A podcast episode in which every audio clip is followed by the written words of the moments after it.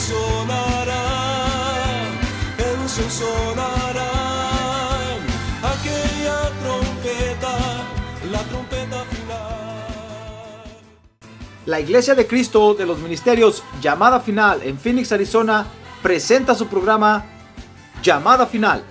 Conscientes de que vivimos los últimos tiempos y que la humanidad necesita escuchar la verdad eterna de Dios, presentamos el siguiente programa con el pastor José Arriaga.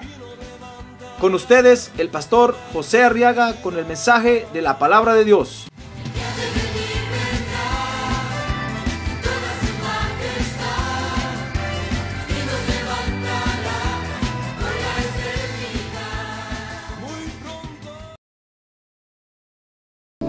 Dice el libro de Daniel capítulo 6, verso 6, que estos funcionarios y sátrapas de común acuerdo fueron entonces al rey y le dijeron así, Rey Darío vive para siempre. Todos los funcionarios del reino, prefectos, sátrapas, altos oficiales y gobernadores han acordado que el rey promulgue un edicto y ponga en vigor el mandato de que cualquiera que en el término de 30 días haga petición a cualquier dios u hombre fuera de ti, oh rey, sea echado en el foso de los leones. Dice el verso 8, y ahora pues, oh rey, promulga el mandato y firma el documento para que no sea modificado conforme a la ley de los medos y persas no puede ser revocada. Por tanto, dice el verso 9, el rey Darío firmó el documento. Esto es el mandato. Muy bien, quiero que vea conmigo, hermano, aquí cómo el mundo siempre se ha burlado de Dios. Y en el libro de Daniel, fíjese, por lo menos hay tres burlas que el mundo presenta con sus representantes, por supuesto cada uno de estos reyes, que son las tres burlas principales que van a llevar al caos al mundo. Primero se burlan de la alabanza a Dios. Luego vimos que se burlan de los vasos de Dios. Y ahora quiero que vea conmigo cómo el mundo se burla de la relación que los creyentes tenemos con Dios. Como dice aquí el verso número 7, como lo hicieron aquí con Daniel, que se burlaron haciendo una ley para tratar de anular el culto a Dios. Y a tal grado, fíjese, se burlan que trataron de interrumpir la relación que Daniel tenía con Dios. Porque el mundo, mi estimado hermano, no quiere aceptar que Dios nos haya escogido para salvarnos. No quieren aceptar eso. Por eso usted ve que cuando usted le dice a alguien que usted es salvo, le empiezan a decir, ¿cómo no? Solo ustedes son los salvos, ¿verdad? Solo ustedes van al cielo, ¿verdad? Hasta se burlan y dicen, solo ustedes tienen la verdad. Solo, solo tu iglesia predica la verdad. Todos los demás no sirven, ¿verdad? Le dicen a uno y se burlan de uno, hermano. Y si usted les dice, sí, solo mi iglesia tiene la verdad, ¿y qué? O empiezan a decir sectaristas. Como no, solo ustedes van al cielo. Y cuando nosotros les decimos, pero es que solo Jesús salva, dicen, ah, ¿cómo no? Solo Jesús salva, solo Jesús salva. Hasta de Apó nos dicen, Jesús salva. Pero es que no quieren aceptar que Dios nos haya escogido para salvarnos, hermano. ¿Se da cuenta? Y no quieren aceptar que Dios tenga un pueblo hoy en la tierra. Usted y yo somos el pueblo de Dios hoy en la tierra, hermano. A ver, diga, yo soy el pueblo de Dios. No quieren aceptar esas dos cosas. Porque ellos quisieran ser parte de nosotros. Ellos quisieran ser parte del pueblo de Dios. Pero nuestra relación con Dios, fíjese hermano, es una relación que nosotros tenemos con Dios, dice Romanos 10, capítulo 10, verso 8, porque nosotros hemos escogido creer en nuestro corazón y confesar con nuestra boca que Jesucristo es Dios. Oiga lo que dice Romanos capítulo número 10. Dice el verso 8, más que dice, cerca de ti está la palabra en tu boca y en tu corazón. Es decir, la palabra de fe que predicamos. Que si confiesas con tu boca a Jesús por Señor y crees en tu corazón que Dios le resucitó de entre los muertos, ¿qué dice? Será salvo. Pues ¿qué le parece que nosotros hemos escogido voluntariamente, sin la presión de nadie, creerle a Dios, hermano? Y cuando nosotros hicimos eso, comenzamos una relación hermosa con Dios. Dice la Biblia que éramos antes, estábamos antes muertos en nuestros delitos y nuestros pecados, porque el pecado es muerte y separa al hombre de Dios. Estábamos muertos, pero cuando dispusimos creerle a Dios esta palabra, Dios nos resucitó espiritualmente. Le dio vida a nuestro espíritu. Y nuestro espíritu comenzó una relación íntima con Dios. Nosotros voluntariamente hemos decidido hacer eso.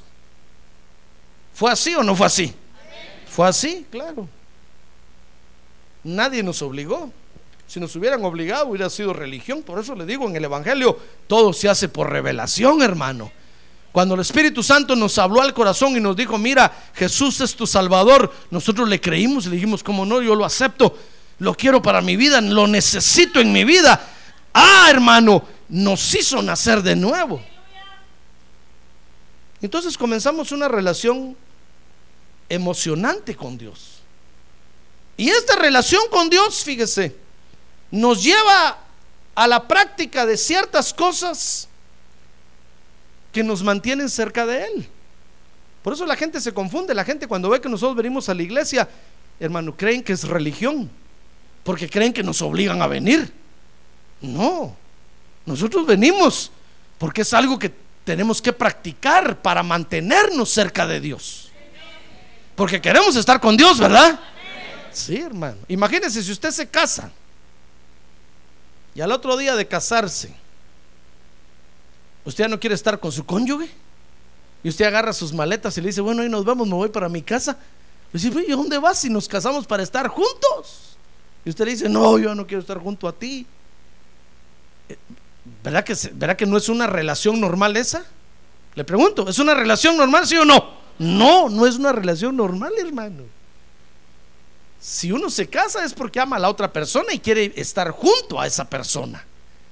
Quiere vivir junto a esa persona, quiere convivir con esa persona en las buenas y en las malas. En las tormentas, en los huracanes, se llamen como se llamen.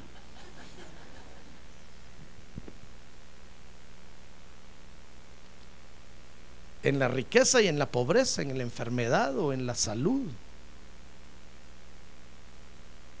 uno quiere estar con otra. Pues así es nuestra relación con Dios, hermano.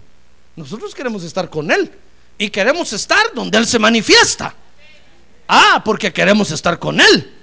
Y entonces nos lleva a hacer algunas prácticas. Por ejemplo, dice Hebreos 10:25 que nos lleva a congregarnos en la iglesia, hermano.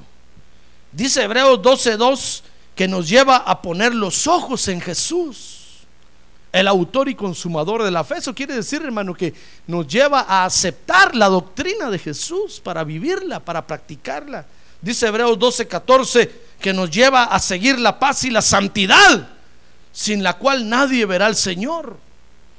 Dice Hebreos 13, 9, que nos lleva a no dejarnos llevar de doctrinas diversas sino a, que, a creer únicamente lo que el Señor Jesús enseñó. Dice Hebreos 13, 15, que nos lleva a ofrecerle alabanzas a Dios. Dice Hebreos 13, 17, que nos lleva a, obedecerle a nuestros pastores. Porque dice ahí Hebreos 13, 17, porque ellos son los que velan por nuestras almas y son los que van a dar cuentas de nuestras almas, hermano. Mire las prácticas a la que nos lleva la relación con Dios. Es decir, usted no puede tener una relación con Dios, hermano, y no hacer nada para Dios. No se puede. Usted no puede tener una relación con Dios y solo adquirir los derechos sin tener obligaciones. No se puede. Así como usted tiene el derecho de hablarle a Dios y de, tener la relación con Dios, también tiene obligaciones que cumplir, que son estas prácticas, hermano. No se puede tener una relación con Dios y dejar de practicar, por ejemplo, estas pocas cosas que le mencioné. Nos lleva a practicar la oración, porque es la comunicación con Dios. Nos lleva a practicar el ayuno, porque es una forma de, liberación, hermano, que Dios nos dejó para que nos autoliberemos nosotros mismos de ataduras que tenemos en el corazón, en el alma, etcétera, etcétera. Nos lleva a practicar muchas cosas, hermano. Pero son prácticas que nos permiten estar cerca de Dios. Amén.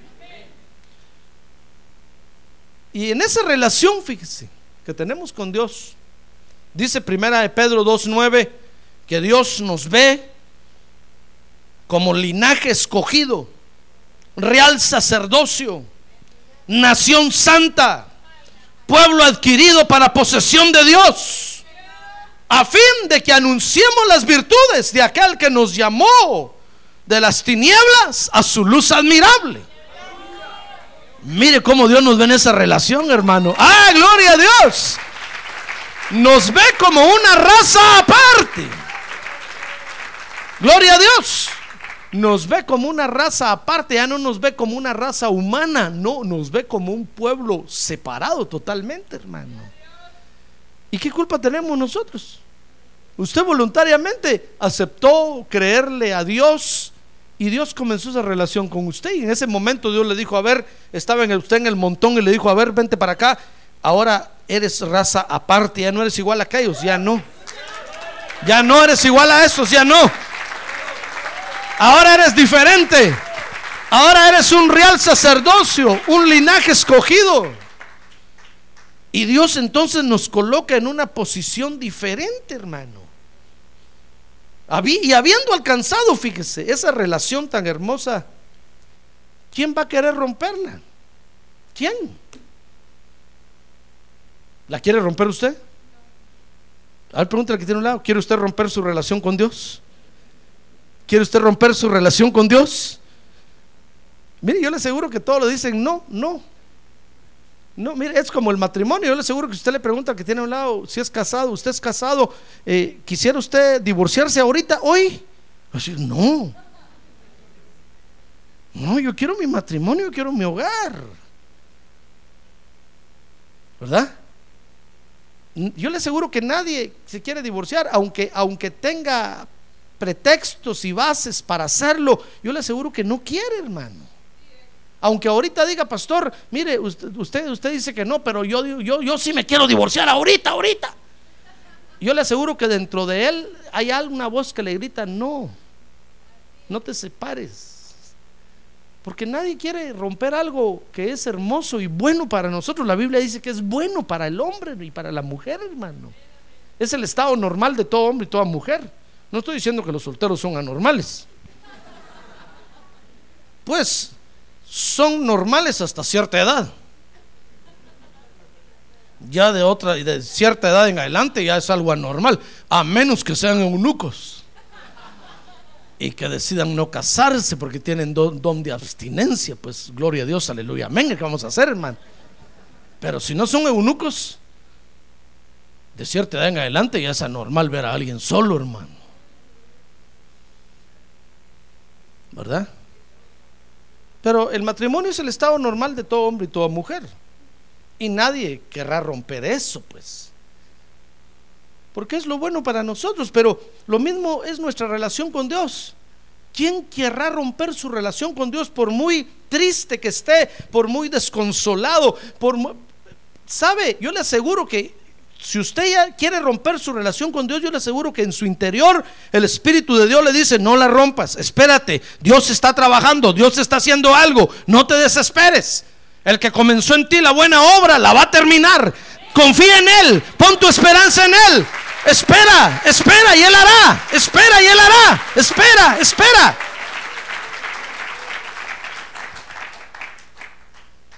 Pero sabe, hermano, nadie quiere romper esa, esa, esa relación. Pero el mundo sí la quiere romper, hermano. Por eso se burla de nosotros. Porque el mundo con su burla quiere, quiere, quisiera que nosotros nos viéramos ridículos. Por eso cuando, cuando gente que no conoce a Cristo viene a la iglesia y nos ve danzar, nos ve brincar, nos ve levantar las manos, hermano, la gente dice, estos se hacen. Así son o se hacen. Mire, por eso cuando, cuando un su hijo o uno de su familia que no ha nacido de nuevo lo ve a usted en la iglesia levantar las manos, se le queda viendo a usted, hermano, y dice, este es hipócrita. Porque yo lo conozco. Y aquí levanta las manos y hasta llora. Si yo lo conozco. Porque no entienden, hermano. Y, se burlan de nosotros con el objetivo de que nosotros rompamos nuestra relación con Dios. El mundo sí quisiera que usted y yo rompiéramos nuestra relación con Dios. Por eso se burla. Y por eso le enseño esto, para que usted no se deje, hermano, intimidar por la burla del mundo. El mundo se va a burlar de usted porque quisiera sacarlo de la iglesia. Y para eso va a utilizar a su familia, los más allegados a usted, al que usted menos se imagina, aún aquí dentro de la iglesia para burlarse de usted, para reírse de usted. Peor si lo miran danzar. Le van a decir que feo te miras danzando, mano. eso no te va. Ah, en el pajarito te quedaba bien, pero aquí no te queda bien. Por eso David le dijo a Mical, aún más vil me voy a hacer. Si no te gustó mi forma de danzar, peor lo voy a hacer. Porque lo estoy haciendo para Dios. ¡Ah, gloria a Dios! Gloria a Dios. Mical hubiera querido que David le dijera, de veras Mical se miraba feo el asunto. Entonces ya no voy a, ya no voy a cancelar la danza en el culto. Que nadie dance. Voy a cancelar que lloren, que nadie llore. No, pero David sabía lo que estaba haciendo y para quién lo estaba haciendo, hermano. Es más, oiga, y sabía que Dios eso quiere que hagamos. Ah, gloria a Dios, Dios eso quiere que hagamos, hermano. Dios eso quiere que hagamos. A ver, dígale que tiene un lado, Dios, eso quiere Dios que usted haga, hermano. ¿Cuándo va a llorar? Dígale. Hace rato que no lo miro llorar. Mire, es que eso es lo más tremendo, que Dios eso quiere que hagamos. Acuérdense que con Dios hay que loquear, hermano. Todos los grandes hombres de la fe en la Biblia loquearon para Dios. Mire a Noé haciendo un barcón, hermano. Todos decían, pobre Noé, este sí ya, ya chochó. Se está haciendo una cosón, una grandota ahí. ¿Para qué? Todos se burlaban de Noé. Cuando no había ingeniería, cuando no había alta construcción. Noé hizo el arca, hermano. Y con su locura se salvó. Es decir, cuando usted venga a cantar y a danzar, no le importe cómo danza, hermano. Tal vez, tal vez alguno dirá, miren este ni bailar sabe. Hubiera ido primero el pajarito a entrenar. no se va a ir al pajarito a entrenar, hermano. Ahora, si no fue, ahora ya no se puede. Hubiera aprovechado antes. Si brinca como conejo, brinca como conejo. De repente el Espíritu Santo le va a ir dando los pasos y el ritmo, hermano. ¡Ay, gloria a Dios! ¡Gloria a Dios! ¡Gloria a Dios! ¡Gloria a Dios! Pero el mundo se burla porque quisiera romper nuestra relación con Dios.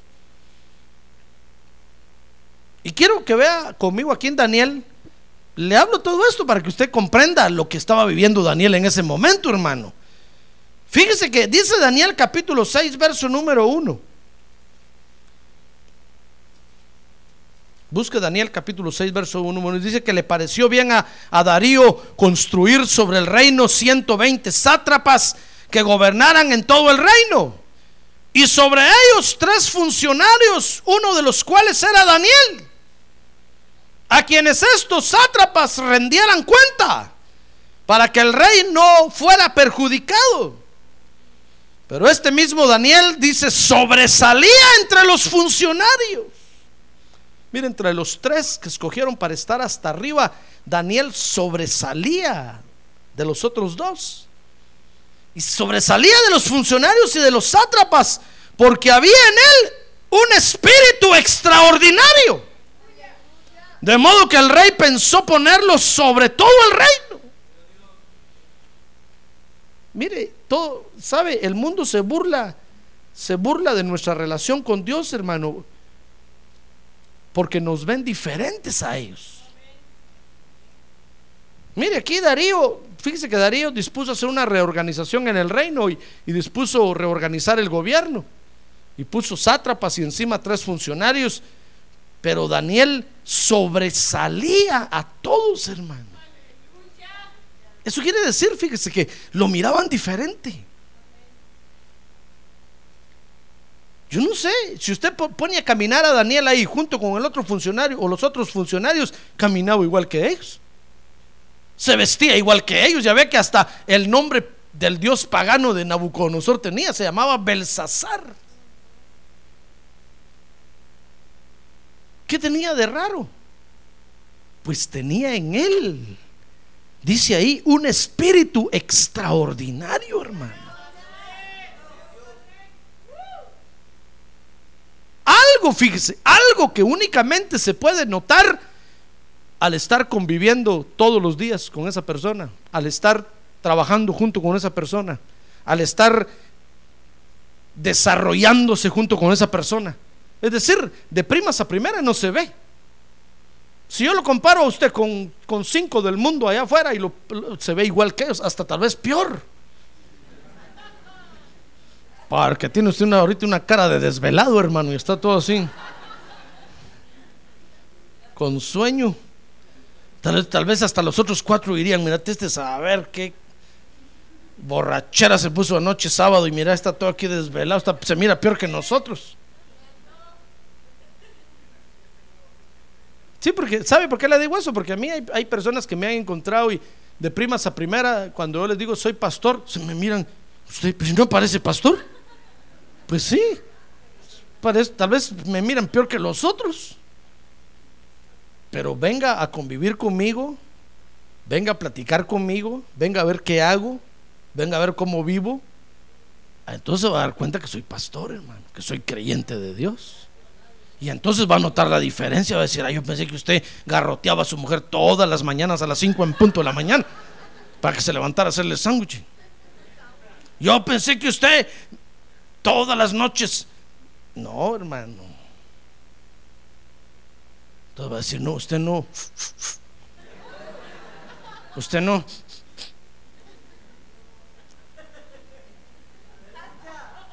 Usted no, no. ¿Y entonces qué hace? Pues solo me, fortalezco en la gracia que hay en Cristo Jesús, hermano. Eso es todo.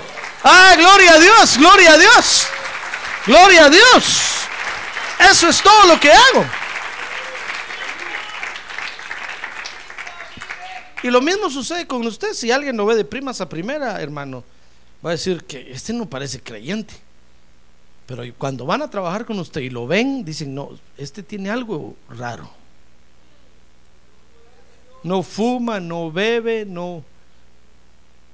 Si maneja, no beba y si beba, invite. Dice el rótulo pues que ponen en los carros, si, si, si beba, no maneje, y si, o si, si maneja, no beba, y si beba, invite, dicen. Este, este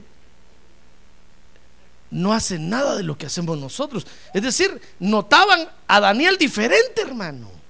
Por eso el mundo se burla de nosotros. Porque en primer lugar, nos notan diferentes. Y esa pequeña diferencia, fíjese hermano, hizo que Darío, el rey Darío, pusiera a Daniel sobre todos los otros gobernantes. Miren lo que hace la gracia de Dios, hermano. Por eso créale a Dios. Ahora ya que tiene a un lado, créale a Dios, hermano. Créale a Dios. Créale a Dios, no se desespere. Porque esa gracia que Dios le dio va a ser que lo pongan a usted sobre todos los demás. Ahora, la burla, fíjese, del mundo, hermano, los lleva a convertirse en acusadores. Porque no crea usted que el mundo está tranquilo con verlo a usted diferente. No. Les da envidia ver que usted tiene algo diferente, hermano. Y entonces comienzan a acusarlo. Mire, dice Daniel 6:4 que estos funcionarios buscaron un motivo para acusar a Daniel. Dice el verso 4 que entonces los funcionarios y sátrapas buscaron un motivo para acusar a Daniel. Ya ve, literalmente se lo dije. Con respecto a los asuntos del reino. Pero no pudieron encontrar ningún motivo de acusación ni evidencia alguna de corrupción. Por cuanto él era fiel y ninguna negligencia ni corrupción podía hallarse en él. Es que, mire hermano, una cosa es que Dios nos dé su gracia y tengamos un espíritu diferente a los demás. Y otra cosa es que nosotros aprovechemos esa gracia para ponerla en práctica en nuestro trabajo. Mire, lo que Dios le ha dado a usted no es para que se lo tenga guardado usted ahí adentro, hermano. Dios se lo ha dado para que usted lo saque y lo ponga en práctica en el lugar donde se mueve. Mire, Daniel tenía esa gracia de Dios y sabe, la aplicó en su trabajo. Y entonces dice ahí que encontraron que, que Daniel no era negligente. ¿Sabe usted lo que es negligencia, verdad? Es lo contrario de la diligencia. Una persona es diligente cuando hace lo que se le asigna y lo hace en su tiempo y a su hora. Es una persona diligente. Pero una persona es negligente cuando no hace lo que se le asigna. Por eso salió aquel dicho que dice, no dejes para mañana lo que puedes hacer hoy. Porque siempre está diciendo, mañana lo hago, mañana lo hago, y nunca lo hace. Y hoy lo puede hacer. ¿Comprende? A Daniel lo encontraron que no era negligente, hermano. Y no solo lo encontraron que no era negligente, sino que lo encontraron que no era corrupto. Sino que lo encontraron que era fiel con su amo. Como José, ¿se acuerda de José? Hermano José, mire, Potifar le había confiado todo lo de la casa. José entraba y salía, abría las puertas, las cerraba, abría la caja fuerte, sacaba el dinero, lo contaba, pagaba, compraba, cerraba la caja fuerte y a, y a Poti nunca le faltó nada. Lo único que no hizo Potifar fue confiarle a su mujer. Digo, todo lo demás puedes entrar y salir, José. Y José fue hallado fiel, hermano. Nunca le faltó a Poti. Siempre fue leal. Pues este Daniel fue encontrado fiel. Ahora, el problema con nosotros, hermano, es que nosotros no aplicamos la gracia que Dios nos dio a nuestro trabajo. Y es ahí donde sufrimos. Si, usted aplicara lo que Dios le dio en su trabajo, en sus tareas, nadie podría acusarlo a usted de nada, hermano. Tendrían que mentir para acusarlo. Pero el problema es que nosotros no aplicamos la gracia. Somos desleales, somos corruptos, somos infieles, somos negligentes. Y entonces cuando dice, cuando el patrón dice, ¿a quién vamos a sacar hoy del trabajo? Porque los costos subieron mucho, la gasolina está muy alta y la luz ha subido, tengo que eliminar a unos de la planilla. A este que siempre viene tarde, José Arriaga. El creyente José Arriaga, hermano. Y ahí va para afuera del trabajo con sus tanates, sus molotes, sus petacas, sus valijas, con su herramienta para afuera y viene a la iglesia ¿Y por qué lo sacaron del trabajo, hermano? Es que saber qué le pasó al jefe, se volvió loco. Empezó a gritar y me echó, me sacó. Hermano, es que encontró un motivo para sacarlo. ¿Se da cuenta? Nosotros padecemos porque no sabemos utilizar la gracia que Dios nos dio para aplicarla en el trabajo, hermano. Por eso dice, digo el apóstol Pablo, saben, hermanos, su trabajo háganlo como para el Señor. Hagan de cuenta que el Señor Jesucristo es su jefe que está ahí. Trabajen haciendo de cuenta que Él está ahí. Con respeto, con temor, con reverencia, con mucho cuidado. Si nosotros trabajáramos así, hermano, nos pondrían arriba, inmediatamente, seríamos los dueños de las empresas ya. Usted sería el señor del tomate, no aquel que anda por allá. Usted sería el dueño de cuántas empresas, hermano.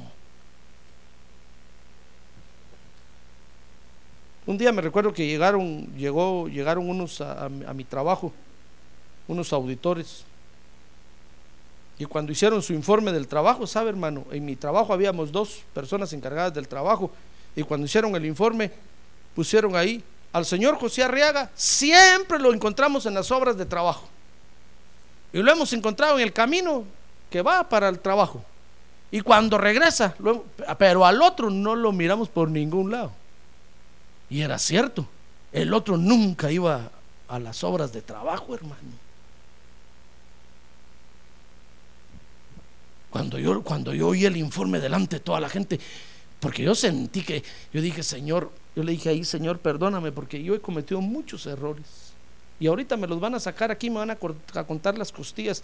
Yo le dije, Señor, estoy dispuesto a pagar mis errores. Si me van a sacar del trabajo, que me saquen, merecido lo tengo. Cuando oí el informe, hermano, solo faltaba que me pusieran una medalla aquí. Y uno creía que era yo del que estaban hablando. Dije, ¿soy yo? Sí, usted, me dijeron ustedes.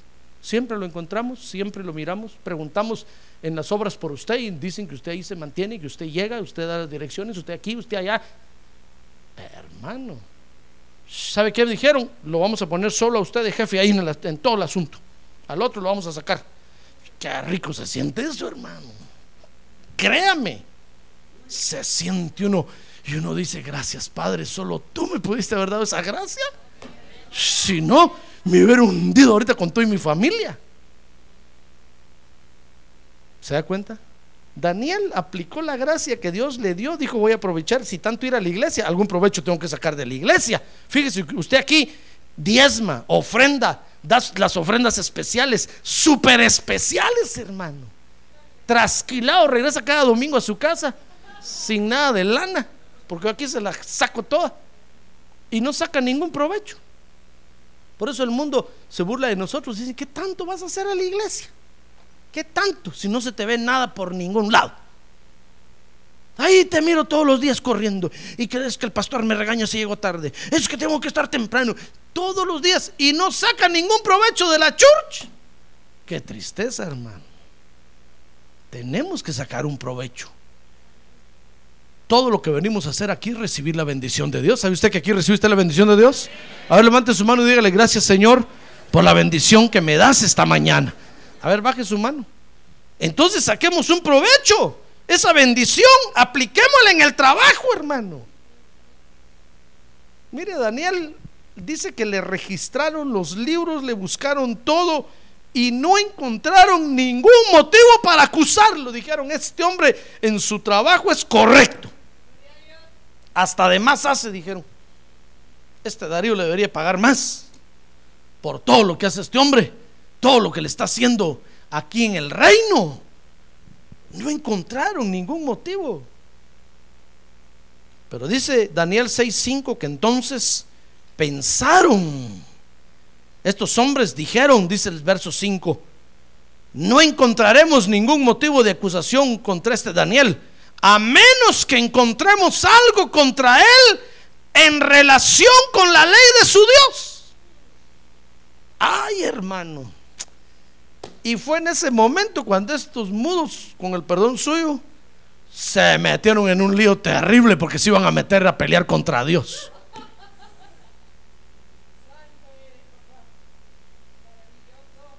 Mire, nosotros perdemos trabajos, perdemos familia, perdemos propiedades.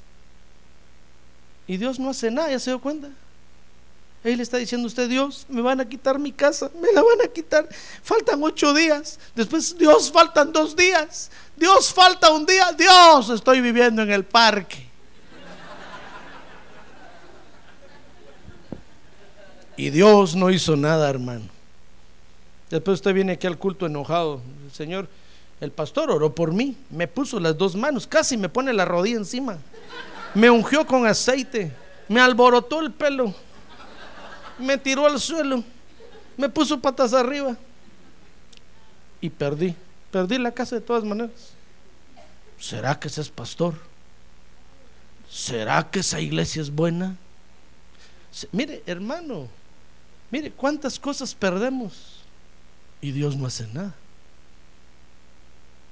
¿Sabe por qué? Porque es culpa nuestra, hermano. Dios dice, mira, yo te he dado la gracia para que, para que prosperes y no la aplicas, ya no es culpa mía. Vas a perder. Y no te voy a ayudar. No te voy a ayudar. Vas a perder por no ser práctico. ¿Se da cuenta? Pero cuando nosotros aplicamos la gracia de Dios a nuestra vida diaria, hermano, no tenemos por qué perder. No tenemos por qué perder. Cuando vieron que Daniel no tenía, no, no lo podían acusar en nada, hermano, dijeron, este hombre es muy práctico. Pero saben, dispusieron a hacer una ley, hermano, que es la que leímos al principio. Una ley que fuera contra el culto a Dios, al Dios de Israel. Dicen los versos 6 y 9, capítulo 6 de Daniel que estos funcionarios y sátrapas de común acuerdo fueron entonces al rey y le dijeron, así, rey Darío vive para siempre, todos los funcionarios del reino, prefectos, sátrapas, altos oficiales y gobernadores han acordado, como quien dice rey, la mayoría gana, no tienes para dónde tirarte. Que el rey promulgue un edicto y ponga en vigor el mandato de que cualquiera que en el término de 30 días haga petición a cualquier dios u hombre fuera de ti, oh rey, se ha echado en el foso de los leones. Mírelo, mire, es que, es que estamos, ¿sabe hermano? Cuando usted y yo salimos al mundo, nos estamos enfrentando a gente muy inteligente, hermano. Óigame, nos estamos enfrentando a gente que tiene unas ideas terribles. Solo la gracia de Dios nos puede salvar de que esa gente nos hunda, hermano. Solo la gracia de Dios. No crea usted que, que esa gente allá lo saluda a usted. Oh, ya veniste, qué bueno. Y fuiste ayer a la iglesia, le dicen a usted. Y usted dice, sí, vieras qué alegre estuvo el culto. Ah, bueno, dice, pero ahí están pensando, diciendo, ¿cómo saco este del trabajo? Mm, dice que ayer fue a adorar a Dios, me cae mal. Lo voy a sacar, lo voy a sacar. Algo tengo que encontrar. A ver a qué horas vino hoy. A las 7.30 y tenía que entrar a las 8. Ay, vino, temprano. ¿A qué hora salió a comer hoy? A las 12.30. No salió a comer y tenía que salir a las 12.30. Ay, empiezan a planear cómo, cómo echarlo, hermano. Aunque usted no lo crea. Puro replay. Decir, pastor, no, no sea usted tan exagerado. Si yo conozco a mi jefe, contento se pone que venga al culto.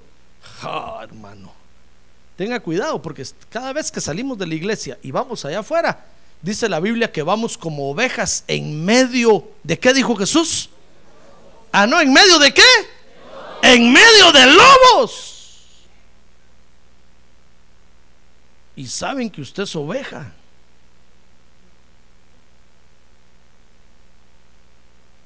Dicen, me quiero comer esa ovejita. Me quiero chupar sus huesitos.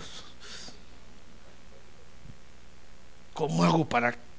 Algo le tengo que encontrar, algo. Mire, hermano, solo la gracia de Dios y que nosotros podamos aplicarla en nuestro trabajo, en nuestras actividades diarias, nos puede librar de las garras de esos lobos. Ahora, esto es muy significativo, fíjese hermano, porque esto mismo va a suceder en la gran tribulación. En la gran tribulación dice Apocalipsis capítulo 13, verso 16. Vea conmigo, mire para dónde va encaminado todo eso y por qué razón yo le estoy diciendo que cuando salimos de aquí nos enfrentamos a un mundo hostil, lobo, que nos quiere tragar. Dice Apocalipsis capítulo 13, verso 16. Y hace que a todos, pequeños y grandes, ricos y pobres, libres y esclavos, se les dé una marca en la mano derecha o en la frente. Verso 17, y que nadie pueda comprar ni vender, sino el que tenga la marca, el nombre de la bestia o el número de su nombre. Mire, va a llegar un momento en que el mundo va a decir, no, a estos creyentes ya aprendieron a aplicar la gracia de Dios en el trabajo, en el hogar, en la escuela, en todos lados. No los podemos acusar de nada lo único que, podemos hacer es prohibirles que adoren a su Dios. Va a llegar ese momento, hermano. Y cuando llegue el momento van a decir muy bien, les vamos a poner una marca a todos en la frente y en la mano para que todo el que quiera pedir algo, quiera comprar algo, solo lo pueda hacer si tiene esa marca. ¿Ya ve para dónde va todo eso? Al final eso va a suceder. El anticristo va va a marcar a todos para que todos solo puedan comprar. Y dice ahí que solo van a poder comprar y vender, solo van a poder estar en el sistema del mundo los que tengan la marca de la bestia. Por eso el mundo hoy se burla de nosotros, hermano. Porque quiere que rompamos nuestra relación con Dios. Por eso en el trabajo lo hacen sentirse a usted mal. Porque no lo pueden acusar de mal trabajador. Cuando dicen, ya terminó de coser eh, aquella tela que le di. No sé nada de nadie, hermano, es un ejemplo que estoy poniendo. O cuando dicen, ya lavó los cinco carros que le pusimos, los cinco carros brillantes ahí, dicen que sí. Pero dicen, pero, pero el martes y el viernes no lo vamos a dejar salir temprano. Porque dice que el martes y viernes va a la iglesia. Y le empiezan a poner a usted trabazones por todas partes, hermano para que usted no venga al culto. Porque quieren que usted rompa su relación con Dios. Ahora yo le pregunto, ¿va a romper usted su relación con Dios por la burla del mundo? Ahora pregúntale que tiene un lado, ¿va usted a romper? Dígale nada más, ¿va usted a romper? ¿Verdad que no? Si le estoy diciendo que es la relación más hermosa que hemos encontrado, hermano. A una relación que nos da vida, que nos da salud, que nos una relación que nos bendice. Una relación que nos hace prosperar. Es una relación que si la sabemos aplicar en nuestra vida diaria, muchos frutos vamos a cosechar, hermano. Pero no nos cosechamos porque nosotros decimos la gracia de Dios. Ah, es solo para la iglesia.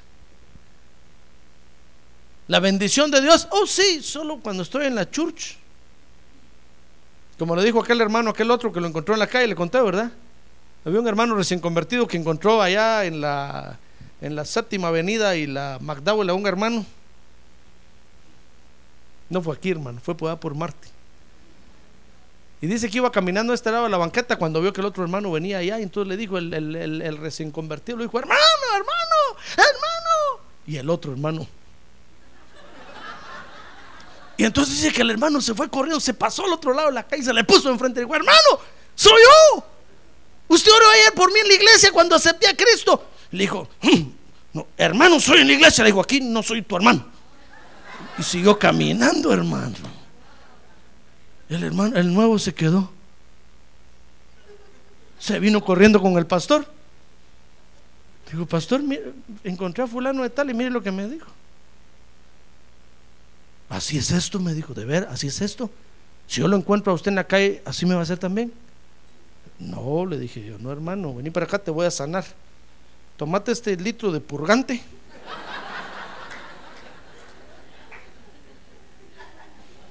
Y vomita. Ahí tengo yo el purgante ahí. Si usted quiere. Después del culto.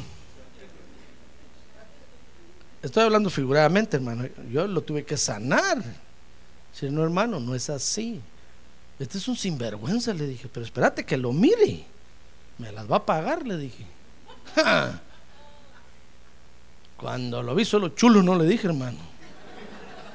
Sinvergüenza. Creyente viejo. Y allede de lo viejo que está. Y echando a perder a los recién convertidos, hermano. Váyase de aquí, le dije, no lo quiero aquí. Entonces, sí, no quiero yo. Me da vergüenza que digan que vienen a la iglesia. Aquí, pues, a esta. Me da vergüenza, hermano, porque yo no soy así. Esos ya están descompuestos. Ya se pudrieron. Hoy no vino ninguno de ellos. Hace rato se fueron de aquí.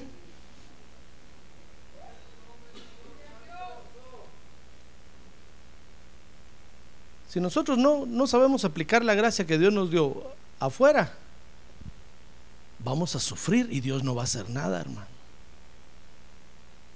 Vamos a padecer y Dios no va a hacer nada, aunque ore usted y ayune. Porque Dios ya le dio la herramienta. ¿Comprende? Dios ya lo bendijo. ¿Usted acepta que Dios ya lo bendijo? Sí, entonces, ¿qué tiene que hacer? Aplicar esa bendición allá afuera. Solo es decirle, Señor, mira lo que voy a hacer, dame sabiduría, por favor, dame inteligencia, porque si no el jefe me va a sacar. Y va a ver que Dios le va a dar una inteligencia tremenda, hermano. La gracia Dios ya se la dio, solo tiene que aplicarla. Y cuando se metan contra usted, porque no encuentran ningún motivo secular, secular secularum, como dice el cura,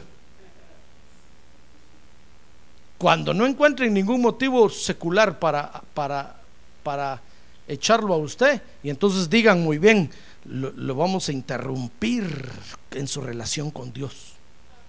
Vamos a decir que es un mentiroso, vamos a decir que es un farsante, vamos a decir que va, va a la iglesia, vamos a decir, vamos a empezar a acusar, lo vamos a empezar a acusar de su relación con Dios. Entonces se va a desesperar y se va a ir de aquí.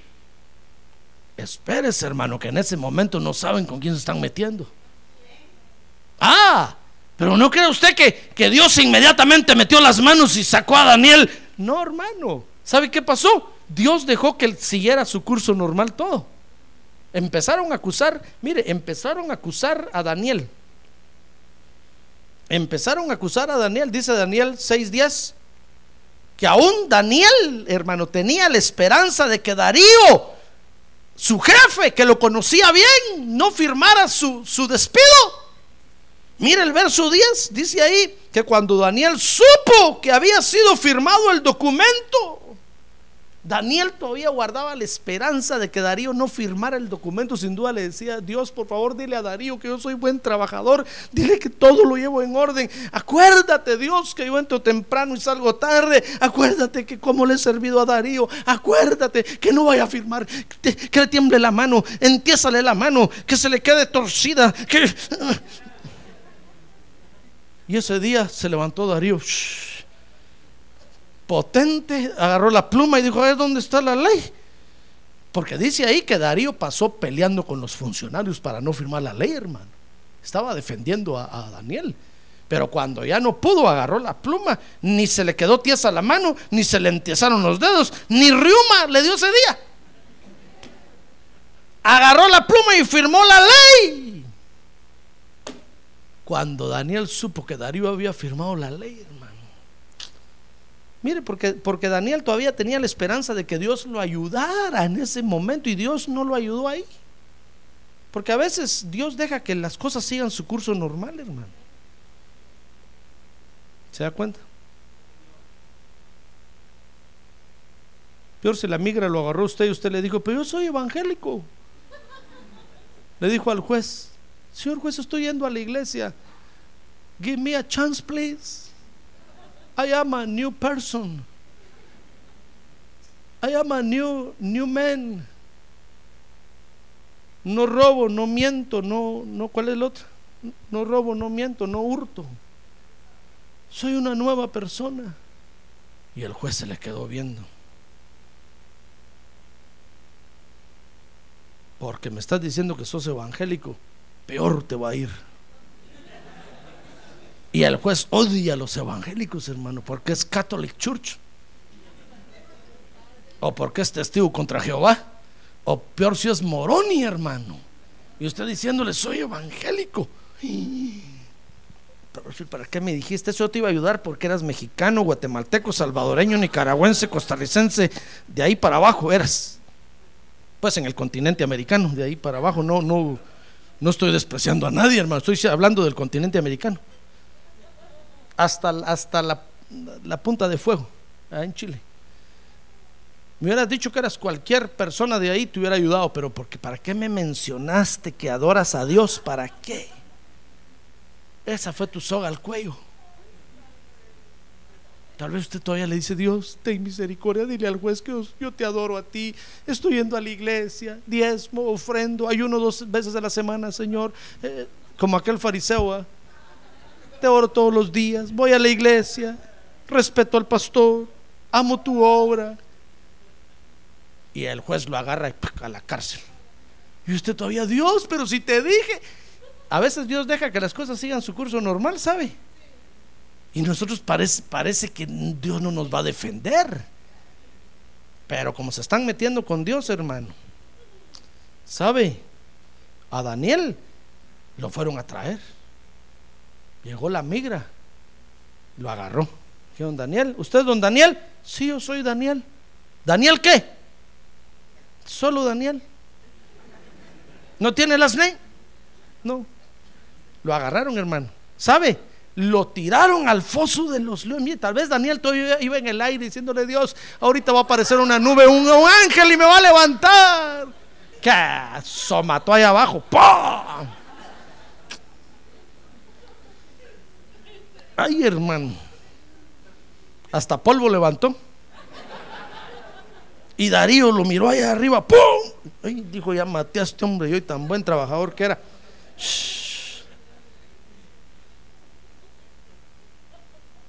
Dios no lo ayudó, hermano. Miró a los leones y ahí estaban los leones, hermano.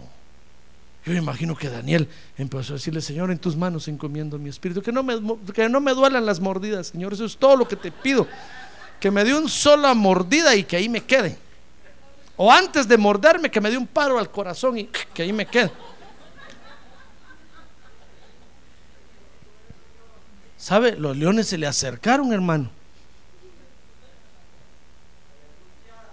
Querían morderlo y no podían le cerraron la boca a los leones. ¡Ah, gloria a Dios! ¡Gloria a Dios! Hermano, mire hasta qué extremo llegó Dios, hermano. Mire, para no hacer largo el asunto, al otro día, ¿sabe? Dice la Biblia que Darío se fue a su casa, hermano, preocupado, diciendo, por mi culpa, por mi culpa, por mi gran culpa. Tiraron a Daniel al foso de los leones. ¿Para qué firmé esa cosa? ¿Por qué puse a estos gobernantes si sabía si iban a, que iban a tramar contra, contra Daniel? Dice que se fue y sabe, esa noche dice que hizo un ayuno. ¿Sabe usted que se puede ayunar de noche? ¿Verdad? A la hermano, ustedes, ¿qué se me hace que ese ayuno buscan ustedes? Ayunan de noche y vigilan de día. Mire, este viernes vamos a tener una vigilia pero es de noche. Eso quiere decir que no vamos a dormir en toda la noche. Vamos a pasar adorando a Dios. Y el ayuno se hace de día, porque ayuno quiere decir no comer durante todo el día. Pero ¿qué le parece que este Darío se fue a su palacio y ayunó toda la noche, dice la Biblia? Pero ¿sabe usted cuál es el ayuno de noche? Algún día vamos a hacer un ayuno de noche, hermano. ¿Sabe usted cuál es el ayuno de noche? Dice que pidió que no le trajeran ninguna clase de diversión esa noche. Todas las mujeres que le bailaban enfrente. El rey no quiere nada hoy.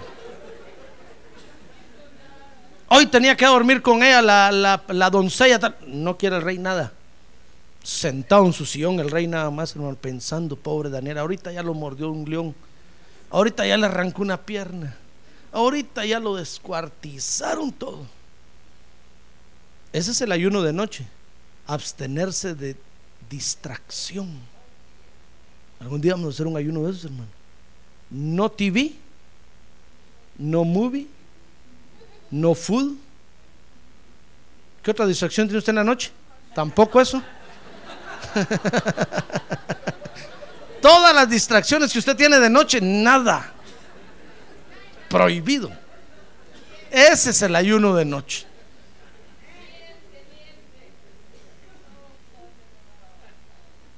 Está bonito ese ayuno, ¿verdad? Solo buscando a Dios toda la noche. Bueno, de hecho, este viernes que vamos a tener vigilia también es un ayuno, hermano. No distracción toda la noche. Solo adorando a Dios, solo adorando a Dios. Al otro día llegó Daniel al foso de los leones y dice que destaparon el foso de los leones y le gritó, Daniel, al Dios a quien tú sirves con tanta perseverancia, le dijo, oiga, ¿te pudo librar de ahí? Y ahí estaba Daniel, hermano, con los ojos bien abiertos. ¡Ah, gloria a Dios! ¡Gloria a Dios! ¡Gloria a Dios! Por eso me gusta una, una pintura que hay donde está Daniel en el foso de los leones y un, a un león tiene de almohada y con el otro se está tapando. Digo, Daniel, sí le digo a Daniel. Y no solo eso, le dijo, sino que está dispuesto, dice que está dispuesto a librarme de peores cosas. Siempre y cuando yo honre su nombre. Ah, gloria a Dios. Gloria a Dios, hermano.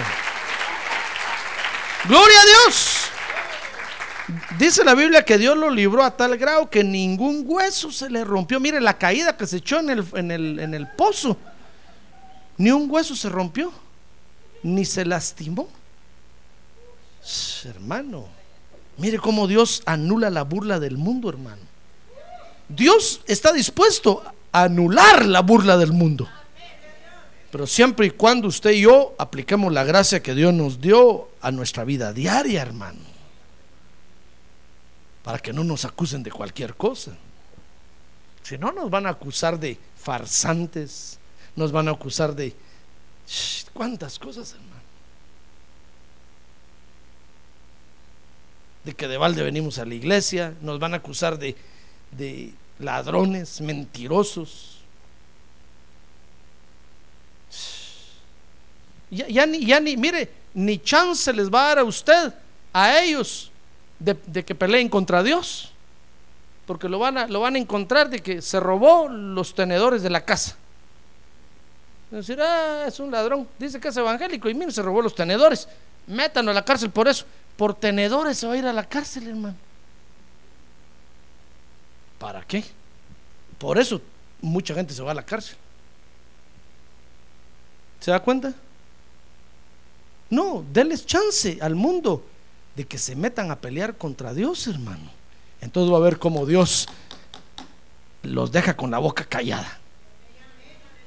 Si usted aplica la gracia que Dios le dio a sus tareas diarias, va a ver, hermano, que no les va, van a decir, no, no lo podemos acusar de nada. todo lo hace bien. Pero prohibámosle que adore a Dios. Este, en ese momento, hermano, usted va a ver la gloria de Dios aplastando al mundo, tapándole la boca al mundo. Ah, gloria a Dios, gloria a Dios, gloria a Dios.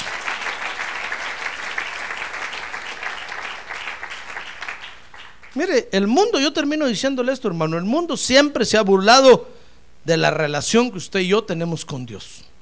Y siempre dicen que no sirve de nada, que estamos perdiendo el tiempo. Y a veces tienen razón porque nosotros no le sacamos provecho a nuestra relación con Dios, hermano. Tenemos que sacarle provecho. Dejemos que el mundo se pelee con Dios, hermano.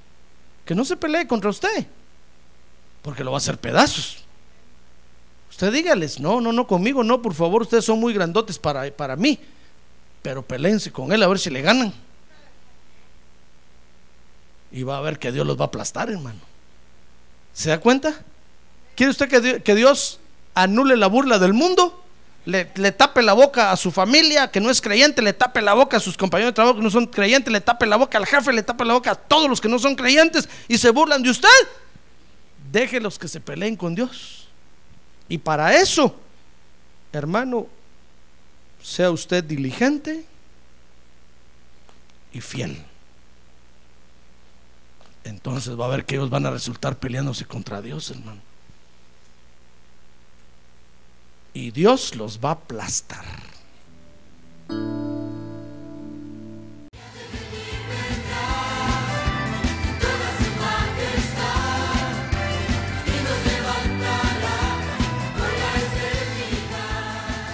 La Iglesia de Cristo de los Ministerios, llamada final en Phoenix, Arizona, cumpliendo con la comisión de Joel 2.1, presentó su programa, Llamada Final.